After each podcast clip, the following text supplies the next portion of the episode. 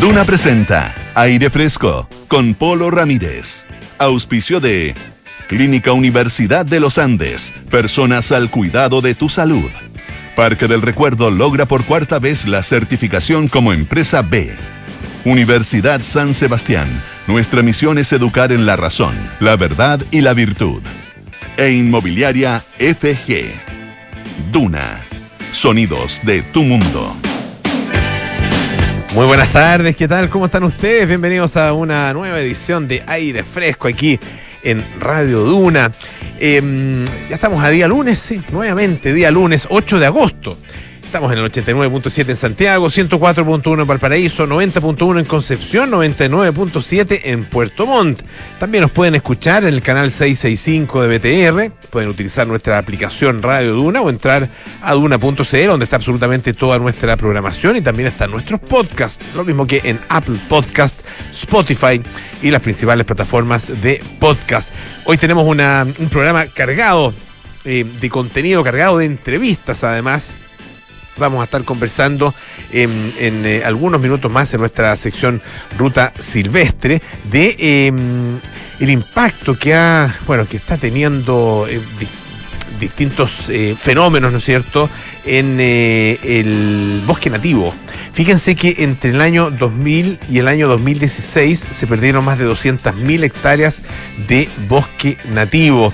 Esta es una investigación que han realizado distintos investigadores eh, eh, investigadores de eh, la Universidad de la Frontera, ah, un grupo de científicos que ha estado efectivamente trabajando en esta materia y vamos a conversar acerca de esto con el decano de la Facultad de Ciencias Agropecuarias y Medio Ambiente de la Universidad de la Frontera, que además es, por supuesto, investigador de esa facultad, Addison Altamirano eso en algunos minutos más, ah, un tema obviamente que tiene que eh, preocuparnos, lo que pasa con eh, el bosque nativo en nuestro país. Y también vamos a conversar de teatro, eh, porque se estrenó el día jueves pasado la obra La gata sobre el tejado de zinc caliente. Ah, que es un montaje, ¿no es cierto?, de una obra eh, un nuevo montaje de la obra de eh, Tennessee Williams. Em, el elenco está encabezado por Antonia Santamaría, ella tiene el rol principal, y el director es Álvaro Viguera. Eh, dos, destacadísimas personas del teatro chileno y estaremos conversando justamente con Antonia Santamaría en algunos minutos más.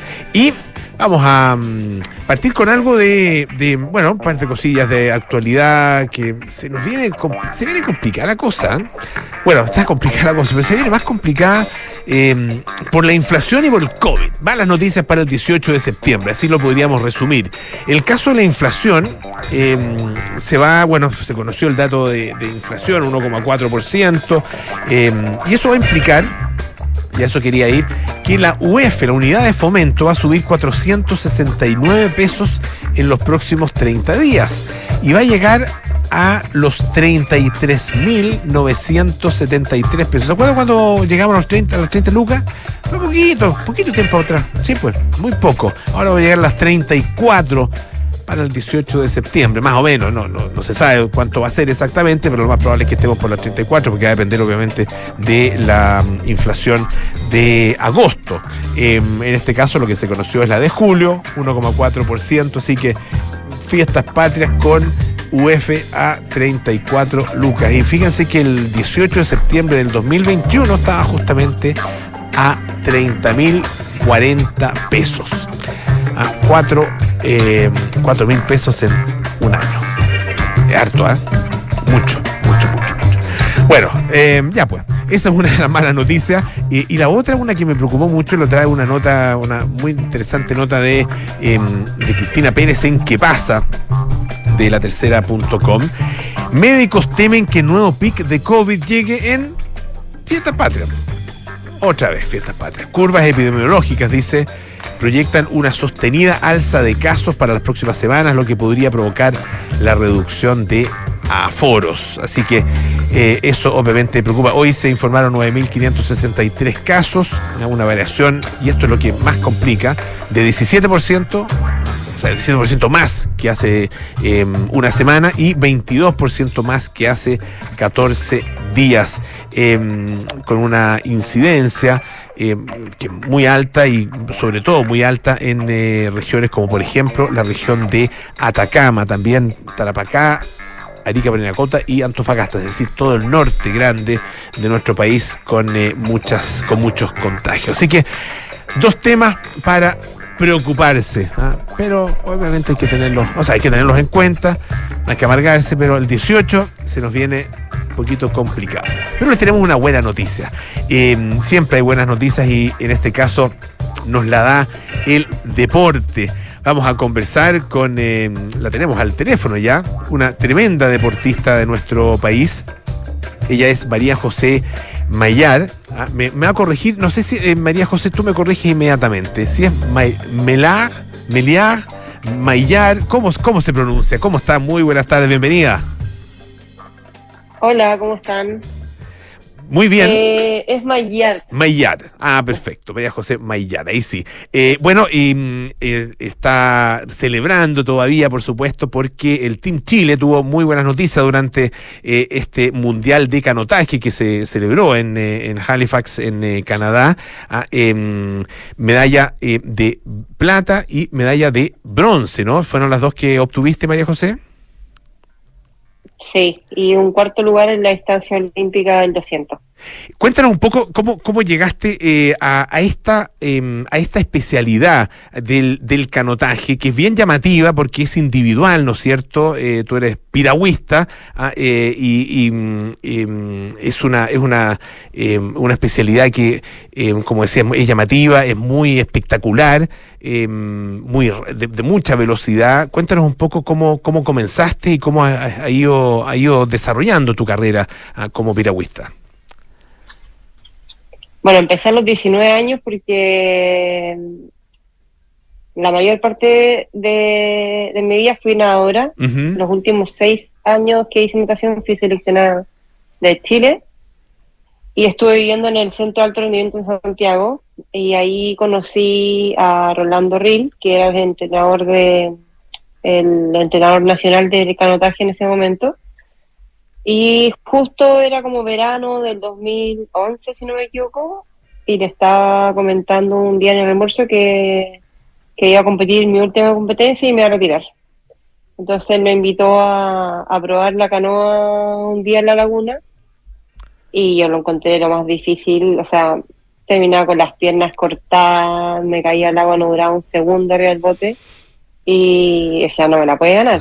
Empecé así como a poco a ir y, y no sé, se fueron dando las cosas, eh, mis papás me empezaron a apoyar también, porque el entrenador habló con ellos y, y nada, fui mejorando muy rápido, al, al año ya fui medista sudamericana y a los dos años ya fui tercera del mundo en bote doble.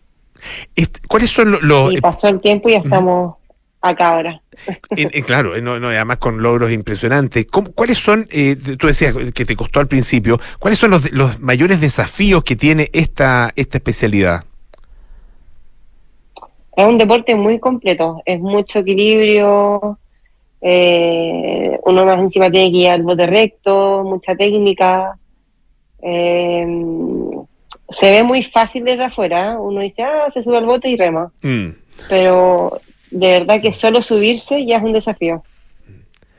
Ahora, eh, porque claro, no, no, porque no van, no vas, tú no vas sentada, ¿ah? sino que vas con una rodilla puesta en el bote y, el, y el, pie, ¿no es cierto? ¿Ah? Eh, en, una posición que no es, no es no es natural eh, y además remando por un solo lado, ¿no? Em, y llevando el, el, bote recto, tal como tú dices, pero remando por un solo lado. El bote, cuando uno rema por un solo lado, tiende a, desviarse.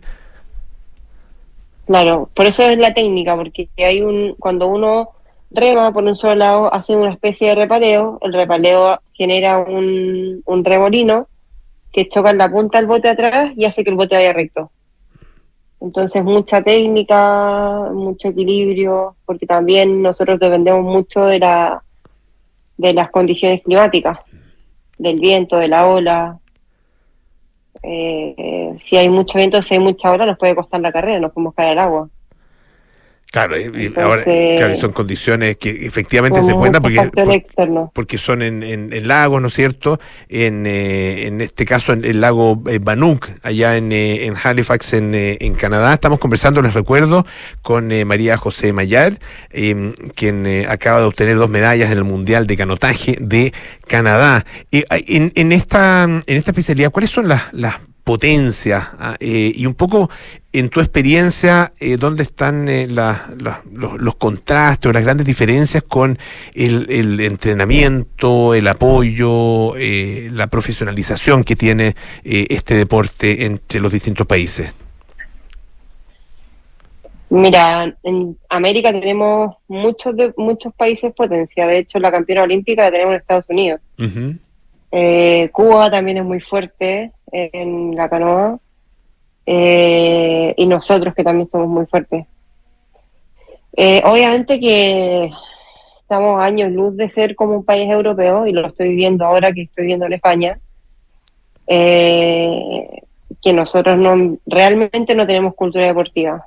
No somos, tratamos de ser profesionales, pero no lo somos. y creo que hacemos mucho con muy poco. Eh, en comparación a las cosas que uno, por ejemplo, cuando viene a ver a las competencias y ve toda la, toda la preparación que tienen los otros países por atrás, eh, no es ni comparado. Yo, esta competencia, yo creo que es lo más cercano a, a, un equipo y, un, eh, un equipo multidisciplinario, por decirlo así, porque la Alemana Sport me mandó un fisioterapeuta que estaba conmigo en todo momento y, después de cada carrera me pone a tope para la siguiente y así sucesivamente. Entonces, eso que para mí es la primera vez que, que, me pasa, es algo normal en otros países. Entonces, creo que, que podríamos hacer mucho más si fuéramos un poquito más profesionales para hacer las cosas. Y aparte del profesionalismo, bueno, hay, hay obviamente en, en, el desarrollo deportivo em, necesidad del desarrollo de una cierta cultura eh, deportiva en general y en ciertos deportes en, eh, en particular, ¿no? Eh, en el caso de Chile, claro, el, canotaje ha, ha tenido em, mucha fuerza en el sur, en Valdivia particularmente, también en bueno, algunos, algunos otros lugares de Chile donde se ha desarrollado em, de, manera em, eh, específica pero puntual. Eh, ¿Cómo, ¿Cómo, ves tú el desarrollo del canotaje eh, para nuestro país y qué, cuáles son los, un poco los, faltantes, no solo, no solo desde el punto de vista del, del apoyo, sino que también del desarrollo, como decía, de una, de una cierta cultura deportiva? Bueno, yo creo que esa es una asignatura pendiente de la federación porque ellos tienen que ser los encargados de, de difundir el canotaje, de, de, crear escuelas o campamentos de verano, porque claro, es un deporte que te cae mucha agua, entonces tiene que ser como de inicio en verano, para que, para que no pasen resfriados los niños. Eh, y no sé, yo creo que fuera de eso, eh, no solamente reclutar niños, sino que también hacerles un acompañamiento desde los inicios hasta, hasta la alta competencia porque muchas veces en Chile solamente uno tiene apoyo cuando ya llega a un punto que tiene resultados importantes. Claro, no se apuesta eh, en el largo plazo, ¿no es cierto? Eh, y, bueno, se entiende finalmente los recursos son pocos, los, deportistas, claro, tampoco son, son tantos como en, países que son eh, que tienen mayor cultura deportiva, ah, no necesariamente mayor población, ah, porque hay muchos países que tienen muy buena cultura deportiva, tienen grandes deportistas, teniendo incluso menos población que, que en Chile. En el caso del canotaje, si alguien si alguien ha visto, por ejemplo, tus competencias, eh, tus triunfos y se empieza y se siente tentado, tentada, atraído, ¿no es cierto?, por, eh, por esta mm, disciplina, ¿qué, tendría que hacer? Es que ese es el problema, porque, por ejemplo, en Chile hay ciertos lugares donde la gente puede hacer canotaje, pero uno no puede acceder a hacer canotaje en todas partes de Chile, siendo que en Chile tenemos demasiados lugares donde practicarlo. Entonces, siendo un deporte que somos potencia en América y también estamos en la elite del mundo, creo que deberíamos poder desarrollarlo en todas partes de Chile, en todas partes que se pueda. Entonces, no sé, creo que a mí me, me escriben mucho por las redes sociales niños que quieren empezar y qué sé yo, y de repente me da mucha pena porque yo le digo a dónde eres y obviamente de donde son no, no tienen acceso a hacer mm, canotaje. Entonces creo que deberíamos, o la federación debería hacer algo como masificar, como reclutar o, atraer niños, pero de todas partes, que todos tengan el acceso a poder practicar el canotaje. Estamos conversando, les recuerdo, con María José Mayar, quien eh, ganó dos medallas en el Mundial de Canotaje que se estaba realizando ya en eh, Canadá. Eh, ¿Cuáles son los próximos desafíos, María José? Bueno, el miércoles comenzamos con el Panamericano aquí mismo en Halifax, que es clasificatorio a los Juegos Panamericanos de Santiago 2023. Em, después de eso vuelvo a Chile, voy a estar un par de días en Chile y viajo a, a Oklahoma, una Supercopa, que es una especie de Grand Prix que se, que se realiza, o sea, que solamente por invitación, en donde la Federación Internacional invita a los deportistas más rápidos del mundo, de, de lo que resultó en las competencias durante el año. Eh, y donde hay premios en plata y todo eso. Después vuelvo a Chile y me, no sabemos todavía si vamos a hacer una pretemporada o no, pero la idea es quedarnos en Chile o donde vaya el equipo nacional a preparar eh, los juegos, ya la puesta a punto de los Juegos de Sur. Perfecto. María José Mayar, te quiero agradecer muchísimo que haya estado esta tarde acá en eh, Radio Duna, que esté muy bien y mucho éxito en todo lo que viene. Felicitaciones además por lo logrado allá en Canadá. Muy buenas tardes. Muchas gracias a ustedes por estar pendientes y nada, me invito a seguir por, por mis redes sociales todas las competencias. Voy a estar publicando ahí eh, para que nos sigan y vayan informándose de los resultados y de todo lo que estamos haciendo. Excelente. Eh, así que para que estén atentos. Perfecto, muchas gracias María José, que esté muy bien. Vamos a escuchar eh, un poquito de música. Electronic, Getting Away With It.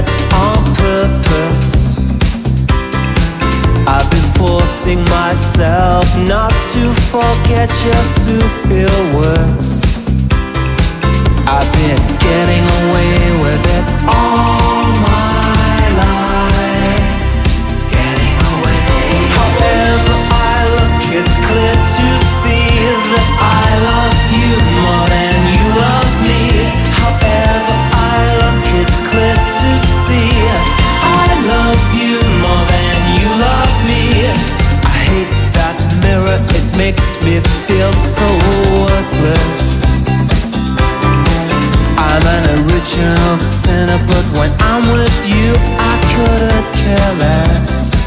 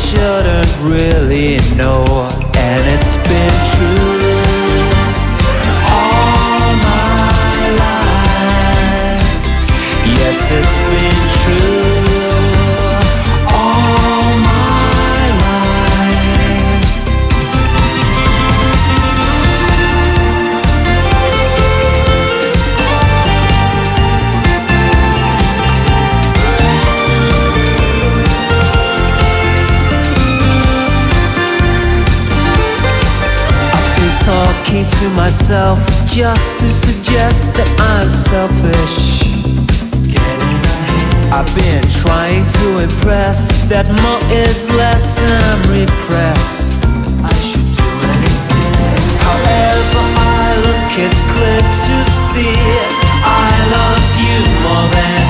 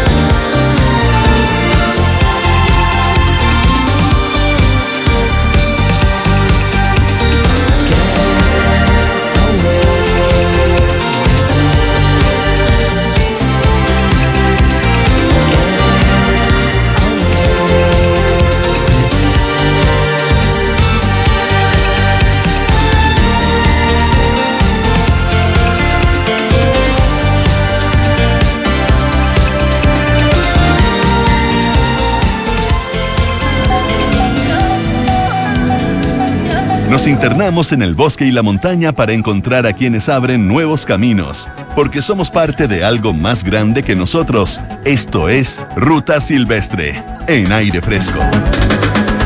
Y esta tarde aquí en Ruta Silvestre nos internamos en el bosque. Un bosque que, eh, que está perdiéndose.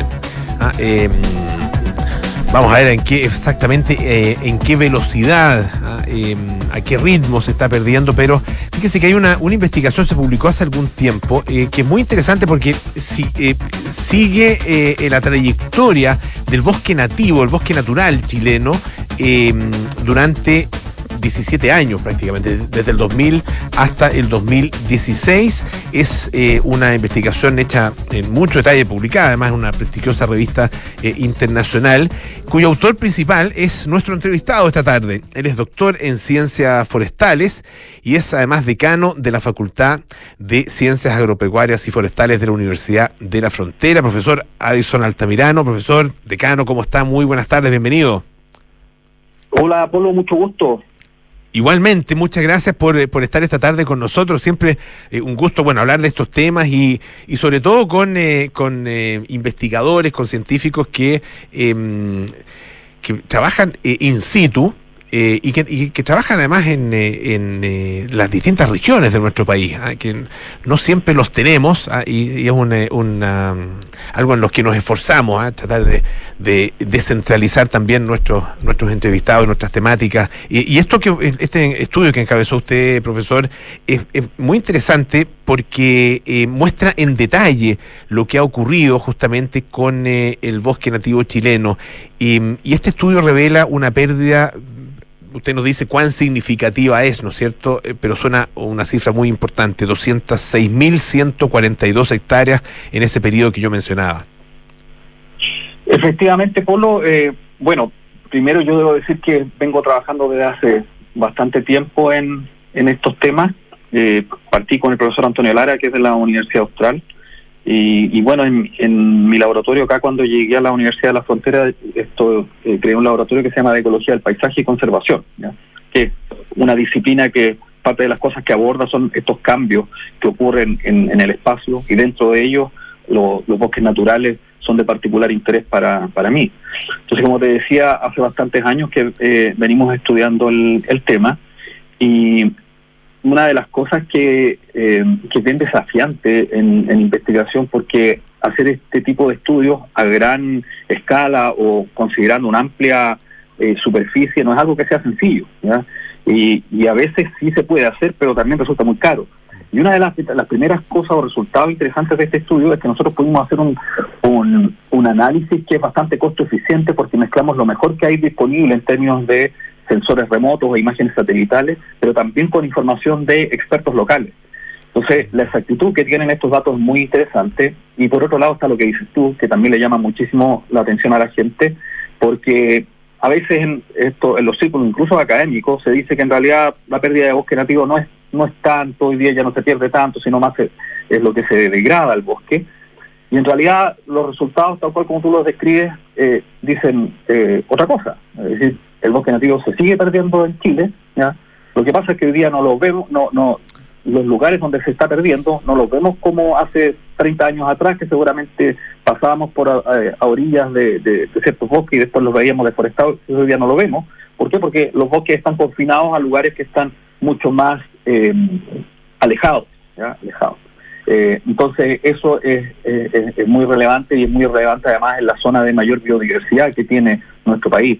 Fíjate que no todo el mundo sabe, eh, Polo, pero en el mundo hay 35 que se conocen como hotspots de biodiversidad o puntos calientes de biodiversidad.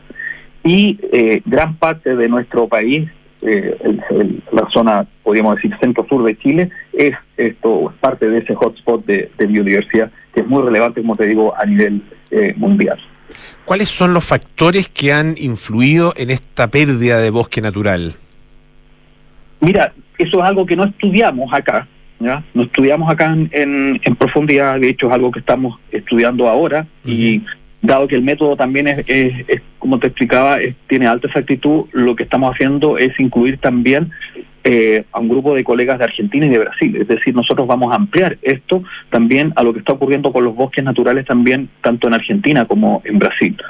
Pero eh, lo que sí podemos hablar que son cosas distintas a las causas o o factores, ¿cierto?, con en qué se están transformando los bosques. Algo de eso sí ya, ya sí podemos saberlo, porque también varía espacialmente. Es decir, no es lo mismo lo que ocurre, por ejemplo, en la región del Maule, a lo que ocurre, por ejemplo, en la región de la Araucanía o la región de los ríos.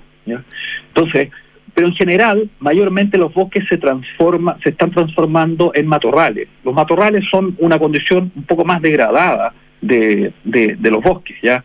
En general, esto parte eh, con eh, prácticas que van eh, eliminando, eh, o en este caso extrayendo los árboles de mejor calidad. Y de esa manera, de, de, forma gradual, se va eliminando el bosque.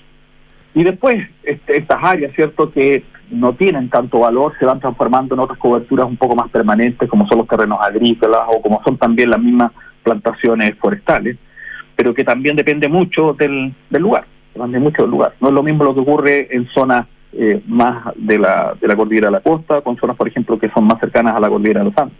Eh, es variable espacialmente. Esto tiene eh, además una, una mm, consecuencia que es bien compleja. estamos conversando, les recuerdo, con el doctor en Ciencias Forestales, decano de la Facultad de Ciencias Agropecuarias y Forestales de la Universidad de la Frontera, Edison Altamirano. Perdón. Perdón. Es, agropecuaria y medio ambiente. agropecuarias y medio ambiente. Ah, perfecto. De ciencia agropecuaria y medio ambiente, disculpe. Eh, eh, claro, y decía que tiene una, una consecuencia que, que, a lo mejor no es la primera que uno, que uno toma en cuenta, pero tiene que ver con eh, los objetivos que tiene nuestro país y del mundo, ¿no es cierto?, de capacidad de lo que se llama secuestrar o almacenar carbono, ¿no? Por una parte está el tema de la biodiversidad, que se ve afectada, pero por otra parte también este, este elemento que tiene, que, que se relaciona con el secuestro del carbono, porque claro, una cosa es tener, es muy distinto tener bosque que tener matorrales o, tener tierras simplemente desnudas, pastizales, etcétera. Exacto. Sí, esto, tú lo que estás apuntando en el fondo es lo que en, en ciencia nosotros conocemos como los servicios ecosistémicos, Polo. No sé si había escuchado ese, ese término. sí. Los servicios ecosistémicos básicamente son los beneficios que nosotros como personas, tú, yo, cualquiera, percibimos de los ecosistemas naturales. Uno de ellos tiene que ver, por ejemplo, con la captura de carbono. Pero no es solamente eso. Fíjate, por ejemplo, si tú te vas a un área muy intervenida como son las ciudades, por ejemplo, que muchas de ellas carecen, ¿cierto?, también de, de, vegetación o de áreas naturales. Un servicio ecosistémico, por ejemplo, es la regulación de la temperatura. Tú en verano, por ejemplo, vas a un, a un área en una ciudad, ¿cierto?, que tiene vegetación y vas a otra área en la ciudad pero que no tiene vegetación, pues tú mismo puedes comprobarlo, Polo, lo podrías comprobar en algún momento cuál es la diferencia que vas a tener en términos de temperatura. Lo mismo, por ejemplo, en términos de los caudales, Mm. que están asociados también a estas áreas naturales. Es decir, eh, los bosques naturales también tienen la capacidad de entregar el agua de manera gradual a los cursos de agua. Y eso que nos permite que nosotros tengamos agua, por ejemplo, en verano. No así en lugares en donde la vegetación ha sido arrasada, en donde cuando cae el agua en invierno, esa agua se, no sé si se pierde, pero en el fondo se va directamente al cauce, ya no se entrega lentamente, como sí se hace cuando existe cobertura de, de- de bosques naturales, porque no solamente está el bosque, sino también hay otras especies en el sotobosque que hace que haya una mayor infiltración, entonces actúa como una especie de esponja que va entregando el agua lentamente. Así, esto como otros servicios, hasta la propia belleza escénica también son parte también de los ecosistemas naturales y que finalmente, ¿qué es lo que hace? Afectan en el fondo diferentes componentes del bienestar humano de las personas. Bienestar, componentes esto a veces eh, tan relevantes Polo, como por ejemplo la salud eh, física y la salud mental.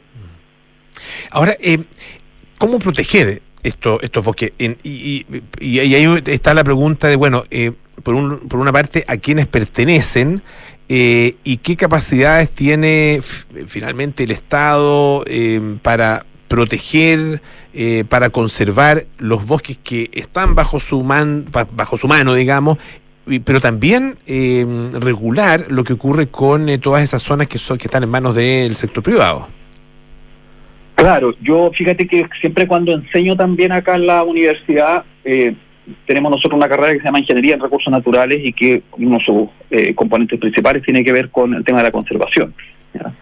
Eh, el punto es, eh, Polo, cómo logramos un equilibrio. ¿Por qué?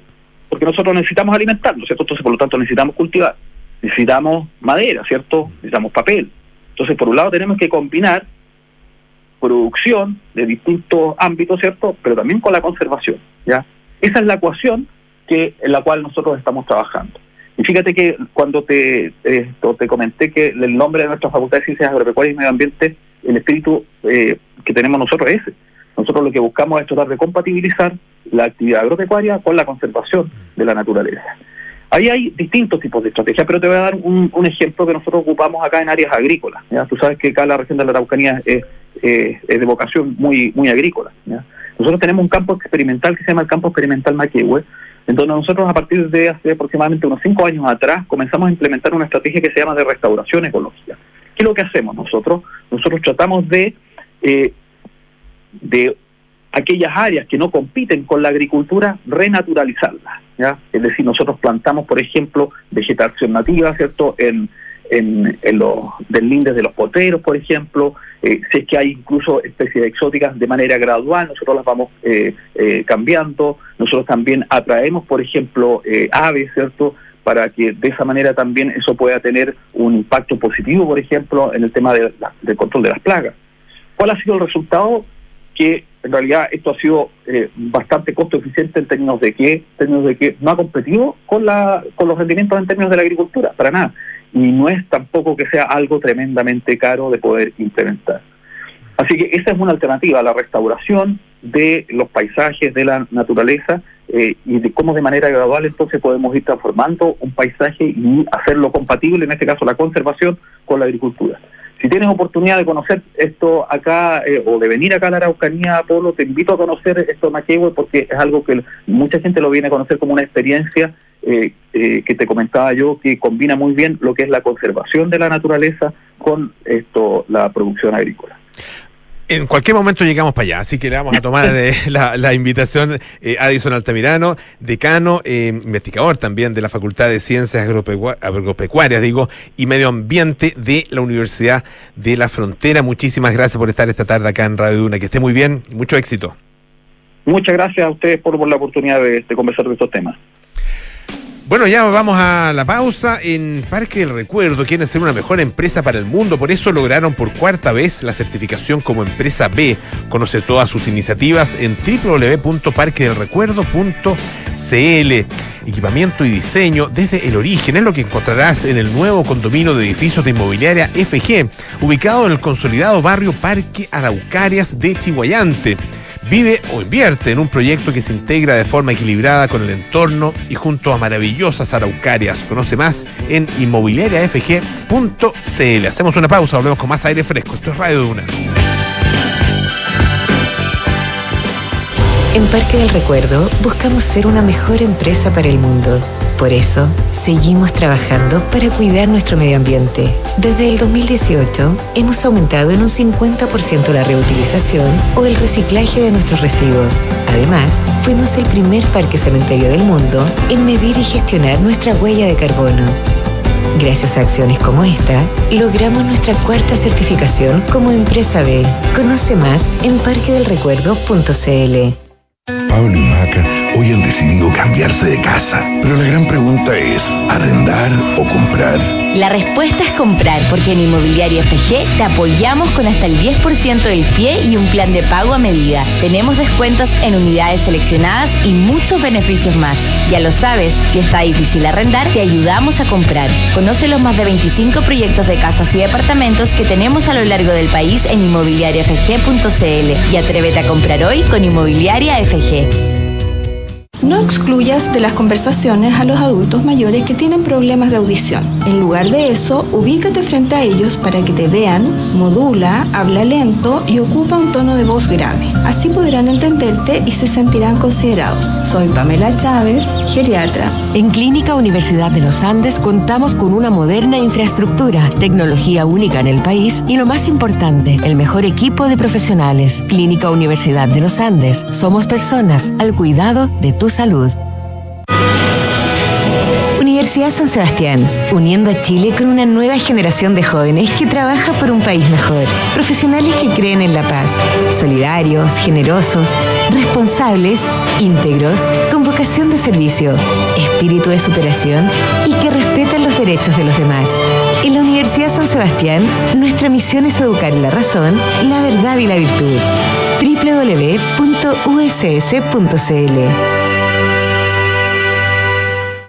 Hola, mi amor. Hola, viejita, ¿cómo estás? Súper. ¿Cómo se portó el Rocky? ¿Me echaste de menos, guatón? Estuvo adentro todos los días. Ni se movió del lado de tu papá. Parece que ya se jubiló de perro guardián. Qué bien, le tocó su merecido descanso también. Ahora que contratamos Verisur, parece que todos podemos disfrutar de las vacaciones. Protege lo que más te importa con alarmas Verisur. Contrata llamando al 600-385-0003 o en verisur.cl. Activa Verisur. Activa tu tranquilidad. Enfrentar el cambio climático es tarea de todos. Duna, por un futuro más sostenible. El pasado jueves 28 de julio fue declarado el Día de la Sobrecapacidad de la Tierra, debido a que fue el día en que el planeta consumió todos los recursos que es capaz de generar en un año. Esto significa que el mundo entra en números rojos respecto de los recursos ecológicos que tenemos disponibles para terminar el 2022. Así lo indicó desde Suiza el Fondo Mundial para la Naturaleza, asegurando que a este ritmo la humanidad necesitaría casi dos planetas tierras para poder subsistir, siendo Qatar, Estados Unidos y España los países que más recursos consumen. Desde el organismo internacional han remarcado que el Día de la Sobrecapacidad es un recordatorio de que el actual modelo de producción y consumo es una de las mayores causas de la destrucción de la naturaleza y de la crisis climática global. Acciona, expertos en el desarrollo de infraestructuras sostenibles para recuperar el planeta. Amor, veamos la nueva serie de superhéroes. Mm, mejor terminemos la película de ayer. Ah, no, mejor el documental de la otra vez. Mm, pero papá. Ok, ok. Veamos monitos otra vez. Hacer zapping entre la serie de monitos y el documental te hace único. Obtén hasta cuatro meses de regalo de Disney Plus. Beneficio exclusivo pagando con Visa Platinum, Visa Signature y Visa Infinite. Disfruta este y más de 300 beneficios. Visa, única como tú. Descubre un ISAPRE donde cuidar tu salud es lo importante, porque esencial no es solo curar una enfermedad, es que busquemos juntos tu bienestar. Conoce Nueva ISAPRE Esencial de Grupo Alemana en www.somosesencial.cl. Estás en aire fresco con Polo Ramírez. Ya estamos de vuelta aquí en aire fresco, esto es Radio Duna. La Universidad San Sebastián es la primera universidad chilena acreditada internacionalmente con estándares de la Unión Europea por la agencia alemana ACAS. Universidad San Sebastián, vocación por la excelencia.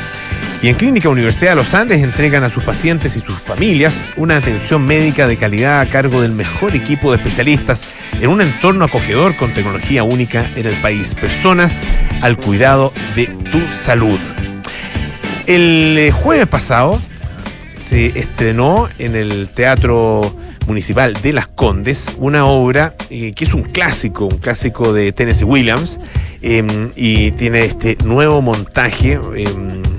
Eh, que está encabezado por quien nos acompaña esta tarde, la actriz Antonia Santamaría. La obra La gata sobre el tejado de zinc caliente. Antonia, bienvenida. Muchas gracias, Polo. No, muchas gracias a ti por, por estar con nosotros después de un fin de semana que tuviste jueves, viernes, sábado y domingo, ¿no es sí, cierto? con toda la ansiedad del, del estreno, además, que es como el triple de energía que uno le pone, la tensión que significa no saber qué va a pasar con el público. Eh, después la felicidad de darse cuenta que sí ocurrió Que el encuentro. Eh, así que estamos muy felices, eh, cansados, pero recuperándonos para retomar este jueves las nuevas funciones. A esta altura ya no deberías tener duda que la cosa va a funcionar. po. O sea, unos, unos- uno nunca sabe, pero la verdad es que el primer fin de semana es súper importante. Que por un lado obviamente hay un trabajo de marketing y de prensa y todo, de, de que la obra se, se dé a conocer qué está ocurriendo, pero después ya llega esa primera gente y si tú ves que al día siguiente se empieza a llenar y al otro a llenar es porque en el fondo el boca a boca es el que resulta y que en teatro es la mejor herramienta, o sea, como que, no sé, pues en cine es más marquetero, siento yo. Claro. Pero en teatro la gente como es más miedosa de ir al teatro, eh, cuando la obra gusta, al otro día ya empieza a llenarse y tuvimos fin de semana casi agotados. Es más miedosa la gente porque. ¿Por qué, por qué crees tú? Da, da, da un poco de, susto como A ver, yo creo que ensartarse en una sí, obra que la no gente te- como que no, no tenemos una industria de teatro propiamente tal, donde la gente está acostumbrada a ver teatro, donde por lo menos, claro, la gente que sí estamos acostumbrados a ir mucho al teatro, no tenemos tanto miedo, porque uno sabe que uno va a una obra y hay veces que te va a gustar más, otra menos, pero siempre la experiencia artística es rica. Claro. Pero cuando la gente no va mucho, eh, no quiere equivocarse. Mm. No quieres mucho miedo, si la obra es larga, si es corta, eh, si me voy a reír, si no me voy a reír, si voy a entender.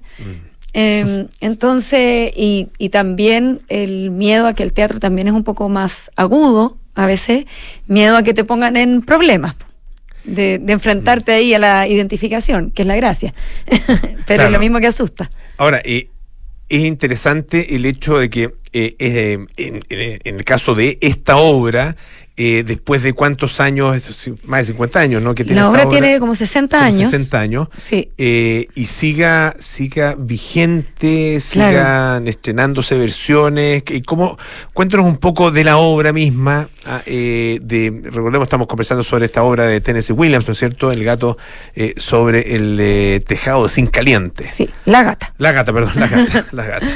Eh, esta obra, claro, se estrenó en los años 50 en Estados Unidos, escrita por Tennessee Williams, y ha tenido muchas versiones, eh, muchas en Broadway, en el West End, en Londres, también en Latinoamérica, en España, Buenos Aires, en fin. En Chile se estrenó alguna vez en el 2008 con, con Tomás Vidiella a la cabeza y, un, y otro elenco. Eh, y nada, pues como dices tú, es una obra que siempre se está montando, porque es un clásico del teatro universal, y la gracia de los clásicos es esa, que siempre, lamentablemente, siguen siendo vigentes. Lamentable digo porque en el fondo son temáticas que uno dice, uy, ya esto debería ya no estar hablando de esto. Y seguimos hablando y sigue resonando.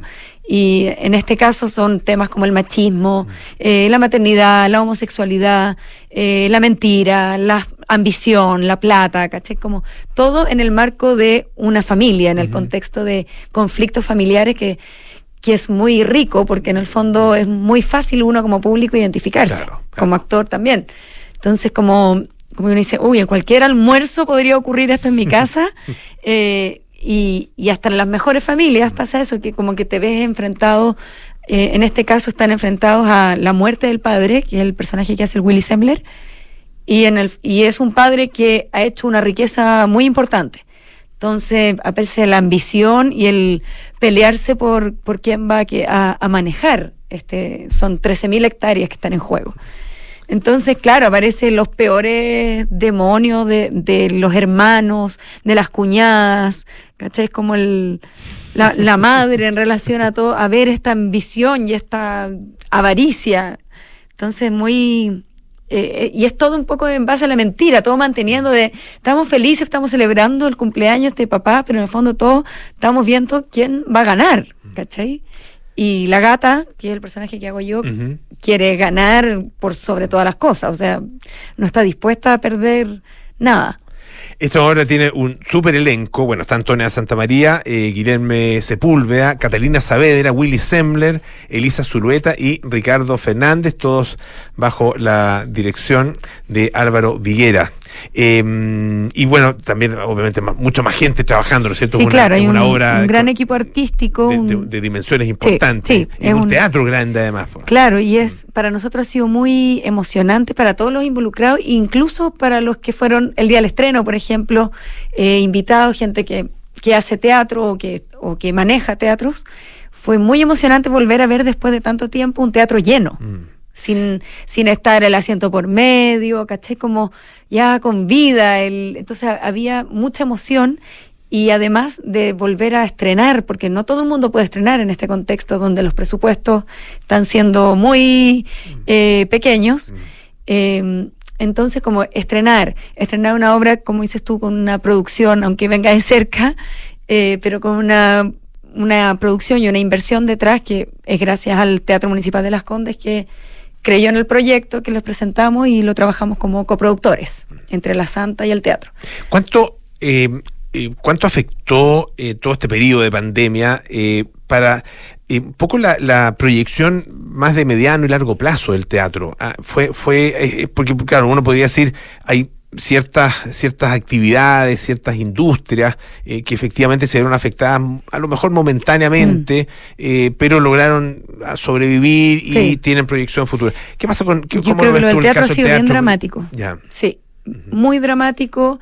Eh, o sea, bueno, partiendo por lo humano que, que, quedamos mucho tiempo la gente sin poder trabajar. Mm. Eh, o sea, ya en el teatro tampoco es que se gane demasiado, pero en el fondo eh, se cerraron muchas posibilidades para, para los actores, actrices, para los técnicos, ¿cachai? Como eh, estuvo rudo. Y ya una vez que se retoman las actividades, también es muy rudo porque eh, los teatros perdieron mucho tiempo de programación en general. Los teatros se financian también con el borderó y con el borderó, que es la plata que entra uh -huh. por las entradas, eh, puede financiar un próximo proyecto. Entonces empieza a haber muy poca inversión. En general lo que, lo que se está estrenando son proyectos también que venían acumulados de antes, eh, Fondart y cosas, y ahí viene otro tema que las temporadas están siendo muy cortas. Muy cortas, sí, eso Entonces me la, la gente estrena, trabajáis mm. lo mismo que trabajabas antes para una temporada de dos meses, para estar dos semanas o tres, ¿cachai? Ya, ya claro. todo reventar. Eso, eso, ¿Cómo se explica Porque eso? hay un embudo de proyectos ah, que en ya. el fondo el, las, las, salas estaban comprometidas con proyectos que no se pudieron estrenar en esos dos años uh -huh. y por lo tanto están, entonces tampoco hay mucha posibilidad de decir voy con un estreno porque no hay espacio donde darlo. No. ¿Cachai? Y ahí... Entonces está muy precario.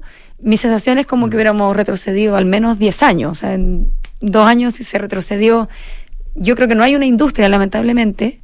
Eh, sí, pero sí teníamos un movimiento, ¿cachai? Y eso se, se vio mermado profundamente. Y hay compañías que tuvieron que cerrar, por ejemplo, salas que tuvieron que cerrar y que, que no tienen perspectiva de volver. Tengo la sensación, eh, no, no, tengo como el estudio ni, mm, ni, mm. ni nada muy concreto, pero fíjate que tengo la sensación de que no sé si hay salas que hayan cerrado realmente. Sí que estuvieron muy al borde. Ya. Yeah.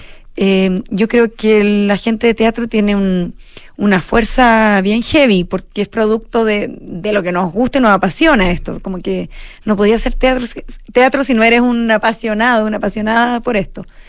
Eh, entonces yo creo que no permitió que se cerraran las cosas, pero sí que tuviéramos que volver a cosas más pequeñas, ¿cachai? Como, como, como partir de nuevo un poco. O pues tú y yo que soy productora de teatro también, eh, yo venía como coproduciendo estas obras, como revisitar clásicos, y tenía financiamiento de empresas y cosas que, que ya no tengo. Claro.